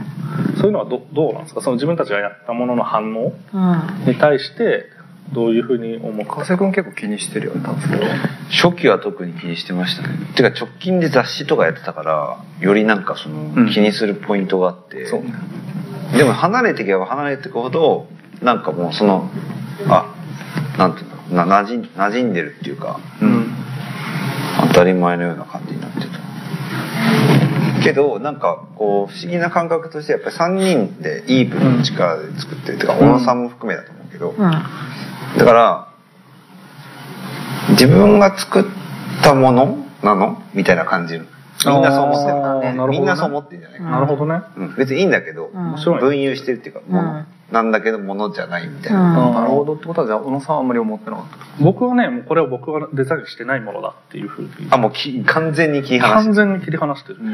結構小野さん入ってる入っていや、まあ。作ってないとは言わないけど、だって編集もしてるから、でも、まあ、打ち合わせも全部出てるし、でもそういう作り方、関わり方であって、うんデザインはしてないと思ってる。うんまあ、もちろんなんかね、ちょっと口出したり多少あったけど、あんましなかったと思うの。いや、でもね、重要なジャッジが基本的に小野さんだから、これはいけるっていうかどうかっていうのは結構、でももしかしたらだから良くもよ悪くも、多分小野さんが多分初号よりも、だからすごく変わった部分あるとするとう、ん。なんだろう。OK が多分最初の方が低かったと思う。そうだね、任せるっていうか、ね。任せるあ、そうね。いや、もう完全にそうだった。でもどんどん多分あの、それは良くないと思うとか、これだと多分あの、合ってないとか、問題提起になってない。問題提起になってないとか、多分どんどん厳しくはなってたと思う。それは多分小野さんの多分雑誌に対するとかテーマに対するとか多分取材とかその編集経験編集経験も重ねててはい多分より明確クリアっていうかやっぱそこのプロ度が上がってる部分が多分すごいあるんだと。まあでも、この積み重ねるとやっぱ過去の号に引っ張られるっていうのはあったかもね。なんか、ちょっとやっぱ、反省を踏まえてみたいな設。計技術があるから、まあこの構造としてこういう構造であってほしいみたいなのをどうしても思っちゃうから、それに引っ張られちゃったっていうのも、まあネガティブな意味ではあったかも。文化号は意外とその過去の号とちょっと違うアプローチだと僕は思ってるから、最後にそうなったのは逆におもろいなとは思った。どういうアプローチ？要するにこれによって問題提起って別にしてない。うんうん完全にしてない。うんから、なんか、あ、最後そうなったのおもろい。なんか最初はなんかしてないからちょっと違うなと思ってたけど、ねなんか最終的には、なんか僕が文化について考える。だってこの世界100カ国調査のエグさってさ、あのデータ見たじゃん。あれ一個一個僕翻訳して。やってって、まあな、もちろん何人かでやったけど、それのチェックをして、っていうデータ集計して、みたいななんか、自分でやってたから、なんかそことかも含めて、なんだろう、こう身体化してったっていうか、で、で、できたものは結局別に問題提起はしてないんだけど、文化について考えようと思った時のツールが作られてる感じはして、赤っていうものを通して、まあ、文化っていうものを考えるツールを、まあ、世の中にこうポンって埋めようとしたっていうふうに思うと、まあ、今までと違うんだけど、その本っていうものの外部にあるもので、それをしてるから、なんだろう、近い構造と、その問題提起はしてないっていう別の構造を、があって、で、最後の最後がかなりこう、だから、素直に本っぽいっていうか。さ、めちゃくちゃ本っぽいと思って、いいなって思ったのはそう。なんか最近思ったんですけどね、それは。最初はあんま、うん。腑に落ちてなかったけど、最近そういうふうに思うようになってきて、うんいいなと思って。それなんか周りの反応とかで。うーん、なんだろう、受け入れたんだと思うんですけどね、もう基本的にクソポジティブだから、なん。かポジポジティブに解釈どうするかなだけだからさ、うん。うん。で、その解釈の仕方っていうのが見つかったんだと思う。うん。一つね、その文化について考える道具、ツールを一個作ったよぐらいのことで。これは本の中身で考えてもいいんだけど、だからその中身自体のツールだけど、この想定とか、そのウェブサイト企画とかが、その本、文化について考える企画、ツールであるっていうふうに思うと、なんか、それはそれでなんか広告らしい気がするなみたいな。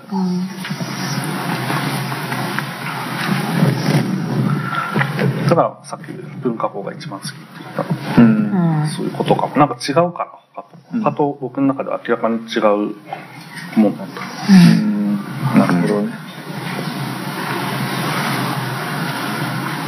リサーチも大変だったけどよかったねその身になるっていうかこうなんていうの実としてその数字がこう返ってくるっていう、うんうん。そのリアクションが良かったのかうんあり方の。ね、赤のね。うんうん。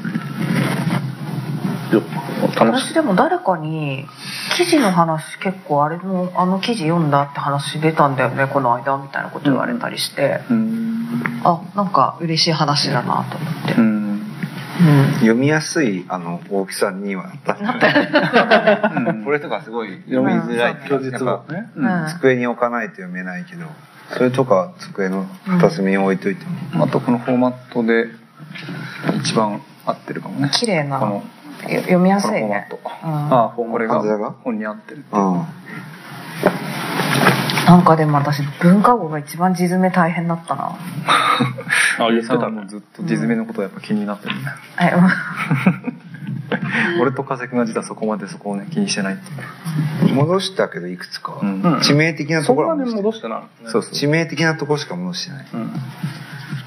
ゆれちゃんめちゃくちゃ丁寧に、なんか今後違うねだから。今後そこ非対称。そう、そこめちゃくちゃ非対称で、う。ん。不思議だなと。思って。いつぞやはだって風巻きとかがめちゃめちゃ赤入れしてきたでしょ。あ、いやいや、ゆりちゃんも結構迷子。うん。あそうなの？迷子へ入れてんの？迷子すごい赤入れっていうか自分でやるの？うん。ハッサンどっちかっていうと、ね地詰めね。あ、色じゃなくて、うん。地詰めの話。でしょ地詰め。で、加算ってここを詰めてくださいってオーダーが。あオーダーいきます。あそうなのテキストで。そうそう。あ違ったのみんな。ゆりちゃん、まちゃん自分で詰める。あそう。ずっと全部えー、知らなかったそれ。あ、そうなんだ。知らなかったの。あ、なんかスタイルかなと思って。ね。違う違う。いやなんかそあれ渡してるじゃないですか。爪の見本、うん。はい。マキさんと、うん。マキさんが結構詰めてやってくれたやつ、あれ渡してるからそれに沿って詰めてくれるんだと思い込んでたでも手だけ最終確認あったじゃんそう詰まってないから、うんそれを、それを受けてやってるやつだった。でもね、やってた時期もあった。やったいややってるやってる。や全くやってないわけじゃないよ。そうそうそうそう。でも、そうだね。そうだったのか。全部、毎回やってたってこと？毎回やってた。うん毎回やってた。ゆりちゃんはその担当記事のやつをね。うん。へーヤクさん結構チェックをすごいちゃんとする人だなっていう印象うんそうだよね。ねなんかこの、そのディズム以外のチェックねあ、そう。ズム以外の。ここが太字に、あの、ボールドになってるよとか、うんこれって一段下げだったっけ？とかね。そう。それはなんかマキさん安心感あった。うん。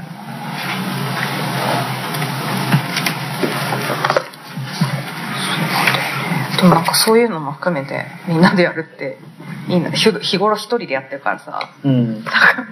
やるっていいなって思うところもあったそうね。ここ気づけなかったみたいなことああ。これさ、でも今後ってなんかある？え今後？今後？いや、まあこの3人じゃないにしろ、うんああ、僕は二度とやんない気がするけど、うんなんかあるのかな？と。二度とっていうのは。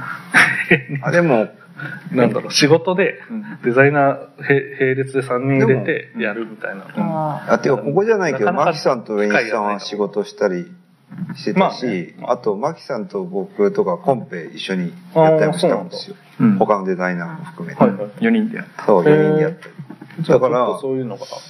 たまにというか、うん適性があるものだったらね、うん全然ありそうだと思うし。私がもしかしたら加瀬君にここに アートワークをグラデーションのアートワークをあーそういうやつねちょっと変わるかもしれない、まあそういうやつはあるかも。まあ、それまあ、は、それでね、うんやりますけど。小野さん的にその、ないっていうのはやっぱすごい大変だった。すごい大変だった。うん。すいませんいやいやいや、いや、面白かった。でも、なんか、何が面白い一番面白いかっていうと、もうとにかく3人がこれがやりたいっていうものじゃない、これは嫌じゃん、嫌じゃないっていうのを、なんかひたすらに作って、丸くなっていかないっていうのが面白かったんだよな。普通なんかさ、まあ、それやこっち。なんじゃないのって意見を言ってったら、うんまあじゃあそうしますかってやってると丸くなるからさ、多分ね、普通。僕はあんまそういう仕事の仕方してないからわかんないけど、うんでも、まあ少なくとも3人デザイナーいたら、まあね、落としどころ、落としどころ的になってくる。まあこれも落としどころではあるけど、だけどまあなんか嫌じゃないっていうので作って落としどころこれってすごいよねだってうんまあ不思議だなと。うん。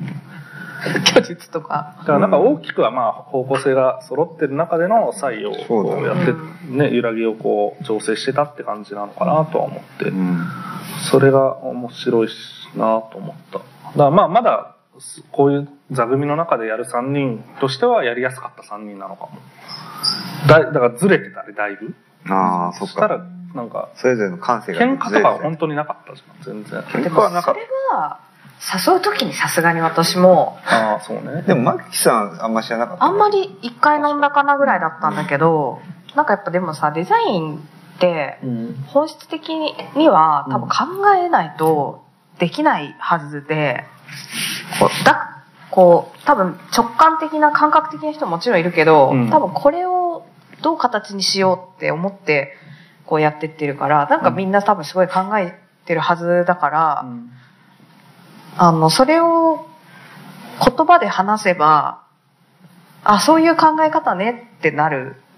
その考えてやってることは自覚的な作品の人たちだなと思ったっていううか、ん。あの、何かしら考えてるみたいな。そうそうそう、ちゃんと考えて、それが、あの、グラフィカルだ、企画的だって話じゃなくて、その画面に対するアプローチが、な何かこう考えてないとこうならないよねってものをやっぱり作ってるうん。うん。人たちだから、それを言語、それって実は、その企画考えるのとかと何も変わらないって思っているから、その、なんだろう、与えられる課題が違うだけっていうかなんか、うん。画面の中にどうアプローチするかって話と、なんかもうちょっと違うところで、これ、これ考えてって言われることを考えてみるっていうのは多分なんかすごいこう、あの、で、それを多分、あの、投げ捨てたりとか、なんかこう人の意見を否定したりとかではなく、多分言葉を尽くしてくれるタイプの二人だから、うんうんうんうん。あの、確かに。あと諦めずに伝えようとしてくれたりとか、人の意見を一回か受け取って考えてくれるみたいなのがあると思って、あの、終わりに向かって話すけど、その始まりの時、話をもらった時に一人じゃ絶対雑誌できないって思って、でも一人 ADD みたいな体制に、まあ、広告代理店で働いてたこともあってう、んすごい疑問を持ってて、うん。ADD っていう上下関係じゃなくて、私かける3みたいな状態の方が、私も学びたいし、いいなと思った時に、加瀬くん、その前までちょっと雑誌の仕事を一緒に、あの、やってもらって、あの、すごい教えてもらうことも多かったし。いやでもその時は上西さんがトップだったんですよ。で僕はむしろあの D だ。DD だったからでもそういうふうに。名前だけだったんだよね、本当に。私別に雑誌の経験もなかったし、デザインリーダーぐらいの気持ちだったんだけど、なんか、その関係があったから、まあね。僕はやっぱり上西さんは AD っていうイまあ、サポートするっていうそう立場だったんでででもそこからまたちょっと何年か経ってて、うん。経ってるから1年とか、うん。僕もだから結構自分で引っ張る仕事みたいなの少しずつ増えてきた時期だったんです。5年前ぐらいって、うんうん。でさすがにこうなんかこうできないかもと思って。できないかもっていうかそういうなんだろう。トップダウン。誰かを自分自分の上に誰かを立ってもらってやるっていう仕事のスタイルがあんまやりたくないなって思った時期に、うん。メイスさんも多分そう思ってて、うん。逆に、うん。逆に。でそこで利害があったっていうかそう。なん感覚だったか、と思う。学びたいし、そう、決定を簡単にできない状況に自分を置いた方が面白いなそれはめっちゃ良かったと。って思って、で、そこが人の意見を聞くっていう面白さだし、でもそれを聞ける人って、全員の意見私も聞けるわけじゃないから、なんかこう、尊敬してる、うん。この人ならどう言うんだろうとか、うんこの人、なんかそういう前提でやっぱチームを組みたいし、やっぱ各々自分のし、そう、なんかさっき自分の仕事って完全に言い切れないんだけど、自分の仕事でもあるうんものが出ていくっていう状況が責任を持つから、うんみんなこの自分の名前が入ったものでこれは出せないっていうのが多分すごいあるから、うんうん。責任を持った意見を言う状態が多分3人並列 AD、3人並列 D。私 AD やっててもき基本的には自分で手は絶対動かすんだけど、なんかその、なんか全部の作業を、責任を全部分担してやってみたらどうなるのかな、みたいなのは、あ、やったことがなかったから、でも本って物量多いから、必然的に絶対一人はできないものだから、それをなんかこうか、かける3でやってみるっていうのは、その代わりだから人数も増やしたくなかったんだよね。だミニマム何人でいけるかなって相談したんだよね、加瀬君に。でも僕はやっぱり上西さんと上下の関係だったから、うん。その前がね。そう。でも僕自身が上西さんがそう思ってても引きずっちゃいそうと思ったんですよ。ああ、なるほどねっ。ていうのがあって、やっぱ外部にもう一人全く別の客観的に物事を見れるっていうか、僕らと関係がむしろないみたいな。あ関係性がないみたいな人の中で尊敬できるデザイナーの人に入ってもらった時に、まあなんか話してて、マキさんはどうかっていう話があって、で、直近でウィニーさんもその頃、マキさんに初めて会ったみたいな話があったんで、じゃあ、お願いできますか？みたいな、お願いできますか？ってか私が言ってみるって言った電話してみる。あ。へうんえ。で、すごい一回とりあえず話をすごく長い電話で聞いてくれて、多分一回考えるって言って、多うんうん分持ち帰って。その場でではなかった気がする。うん。一回考えて。始まってからも、やっぱ始まってからの初期が結構ぶバチバチだったんじゃないかな。うんそうだねやっぱ小野さん、なんだろう、なんか、どういう本にしてるかみたいなところうん結構バチバチだった。そうだね。だからその最初の半年間すごかったよね。うん。これだったらや初号すらも生まれてないそう時。そううんうんうんあったね。これだったらもうやりませんみたいうんな時期とかあった気がする。あったあった。そうね。まあだ広告って雑誌だから広告について扱った方がいいっていう意見だけは、まあ、それだったら僕編集長やる必要ないなっていうことで引き受けてたから、前提が、前提をさすがに依頼してる人に覆されるのはきついなっていうのがあって、うんそこだけは譲らなかった。まあそれ以外は結構柔軟だったと思うけど。うん。そう。まあそこで揉めたか一番ね。うんそこが一大きな番、柱のところそこが大きかったんじゃないうんうん。だから毎週すごくハードな打ち合わせだった気がする。ハードだったね。何週間かハード期間あった。全体で見て言えば、そこが一番俺言ったと思う。確かにそうだと思う。うん、そうかも。そうだとう思う。ん。そこからなんか引いたよね。そうかもね。諦めた。諦めた。そのポイントはあるかもね。まあでもあそこで仮に広告を扱うってなったとしたら編集長が変わってたってことだからね。でも結局、だからお、おと、お年年ど降りたら多分我々も。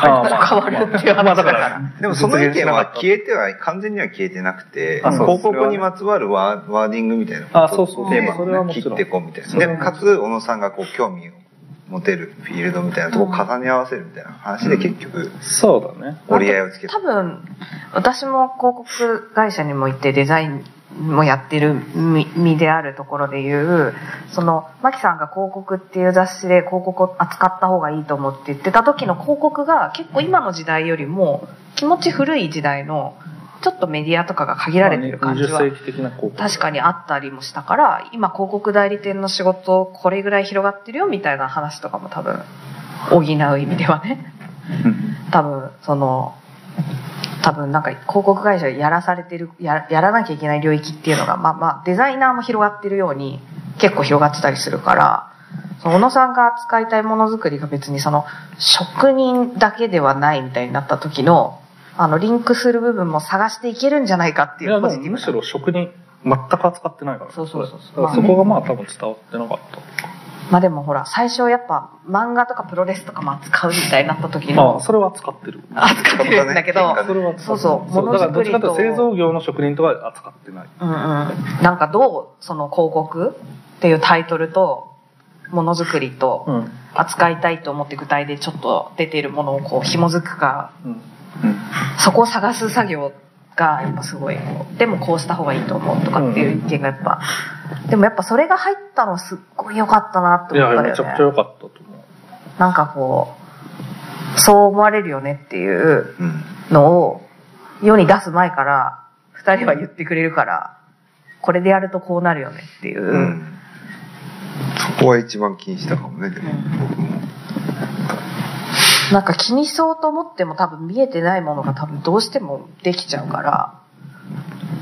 そう。でもそういう意味でも多分広告会社にも所属しながらやってる人がモノさんと私の時点でいる時点でうん。やっぱそうじゃない意見を絶対に入れた方がいいっていうのはすごい明確になんかあった、し小野さんがその内容的なところとかからもだそう前の雑誌の時に結構反省っていうか辛かったなって思ったのが結局そのあの前の雑誌っていうのはその加瀬君と一緒にやらせてもらった私も初めてインデザインを覚えながらやった仕事の時が、はい。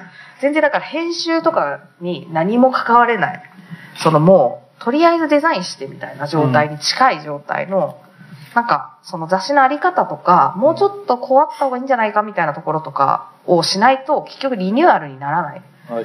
そう衣装替えなだけで、なんかそれって雰囲気変えてますみたいなことで、それはデザインでは本当はないってすごい思ってるから、だから可愛いからかっこいいに変えるみたいなことは別にデザインではなくて、どうしてそう変えるのかみたいなところからちゃんと考えなきゃ何もならならないなってすごい思ったりしていて、それが普通の仕事とかではなるべくそれをやるようにしてたけど、あまりにそれが叶わなかったっていうのはすごいあった、挫折経験がすごいあったから、うん。この仕事を受ける時も小野さんもこれからやっぱそういう部分も組み立てるからそういうディスカッションも入らせてくれるみたいなところも多分ちょっと言ってくれてたりしてうんうん。でそれでなんかだったらやっぱ絶対に広告になんなら広告何なのって思ってる意見とかを入れてくれそうな人に入ってもらった方がいいみたいなところもあってのうん。二人だったからやっぱそこが私的にはもうなんかああよかったなと思うところだよね。終わって、終わって、終わってもよかったなとまあ終わっても、だからそこはもうだから最初の時点で、あ、よかったって、あのバチバチの時も。二人降り、降りちゃうかってと途中ちょっと心配した時もあったけど、うーん。あの、でも、こうさ、みんなその、譲れないところあるけど、頑張って、間を見つけようともするから、それはしてたね。そうそう。うん。だから、そう。むやみにバトってるっていうよりは、まあ、そうそうそう見つける過程でもそうそうしょうがないっていう部分なんでじゃうんだから、なんか私結構議論は好きだから、その、だから打ち負かす議論じゃなくて、うんみんなこう、いいものを、そうそうそう、論破ではなくて、うん。みんなの思いをこう、言い合うことによる、理解を深めるみたいなことはやっぱやった方がいいよなって思うけどやっぱ日頃の仕事があまりに早いスパンで動くからそういう豊かな時間とかを持つことがなるべくできないんだけど小野さんは本当の義理の多分出さなきゃいけない時は守るんだけどそうじゃない時は気持ちあのう後ろ倒そうとか。やっぱ満足で今じゃもう無理ダメだっていうところはその締め切りとか出さなきゃいければいけないってことよりも多分そのいいものになってないのに出す意味がないみたいな極論というかそこがあったからなんかそういう環境における豊かさそうやったなっていう感謝はすごいあるな。うん。なんかすごいいいある意味いい環境だよね、うん、ただその雑談時間も含めなんだろだって月間しちゃったら岩ごなんだ失敗しようが成功しようが必ず出ちゃう、うね。うん、それをもうちょっと考えようっていう時間を取れるっていう前ですごい異例だし。私そもそものさ最初覚えてる？これ多分2年よ8号っていう話だったんだよ。欲望。期間でね。そうそうそう。期間で多分2年8号だったんだけどあのまあ準備期間で1年を除いたとして4年。4年5号だから。5年後もあ4年後4年5号。まあ準備期間入れると5年5号だよね。が年1ペースっていう。だからそこのありがたさというかだ仕事なんだけど仕事というよりはちょっと卒生じゃないけどなんだろうねなんかこうちょっとプロジェクトっぽいっていうかなんかそこのだからこそ妥協せずに考えろよっていうこれじゃダメですっていうのも来るし多分みまあそういうのもあるよね。うん。多分なんか今これだと良くないなとか。うん。これじゃダメっていう声よりはなんかみんなが腑に落ちてない空気みたいな、まあるんだよね。水の時とかでしょそれは。そうそう。文化語だなんか進んでるけどこれちょっと良くなくないみたいなね。そう水の時はね特に思った。う文化の時は マジでこういやもうあれは進めることによってのプレッシャーの与え方だよ。そういうことだったの？もちろんもちろん。えそれで行こうと思ってたわけではない？ないないないない。でもさやっぱ形にすると良くないってことが分かったりするよね明まあそれはね、うん。そうだね。机上の空論は机上にやっぱ乗せて。でもさ一回できたやつさ小野さんがブラッシュアップしてきちゃうからさ。まあね。え行く気なのかなみたいな。へいやとにかくあれ違う案出てこないなってずっと思いながらもうあれをやって。だから僕がアイデア出して僕が提案するのはあんまやりたくなかったから。時はもう早く出せよっていう。そう。で水って話したらなんかまあ一応出てきたからもうそれはってやって。これはとかねあれはとかうんこうした方がとかね。普通にいろんな業者と話してたんだよあの時。そうですよね、うん。パウチみたいな会社と。まあでも、まあプレッシャーだよね。だからそれも、あ出して出して、このまんまだと日の丸にするよみたいな。日の丸の後すごい嫌だった まあ嫌かもしんないけど。あいや日の丸が嫌だった。かいやらわかるよわかるよ。圧として成功ってことだよね。そう。そうそうそう。うん、これにするよって言ってやらないと、まあ圧をかけたからさ、出るわけではないのは分かってるんだけど、そろそろだよっていうね、そう、結構ギリギリだったから、うん僕の気持ちも。うん。な僕はだから想定すごい良くしたいけど、やっぱ内容作ってるから、内容作ってて、その人たちにいついつに出るよって言って作ってるのを送らしていくってめちゃくちゃし比例だからさ、なんかそれがすごい嫌だったんだよ。だからデザイナーのミーティングでたまにこう、執筆者たちに対する比例が起こり得る案とかが出た時は僕結構嫌がったりしたと思うんだけど、たあったっけその。あーうん、あった気はする。うんあるんだよね。で、そう、だからそういうのは嫌がってたと思う。だまあそこは、なんだろう、やっぱ一緒に作ってるのはこのメンバーだけじゃないから、そう。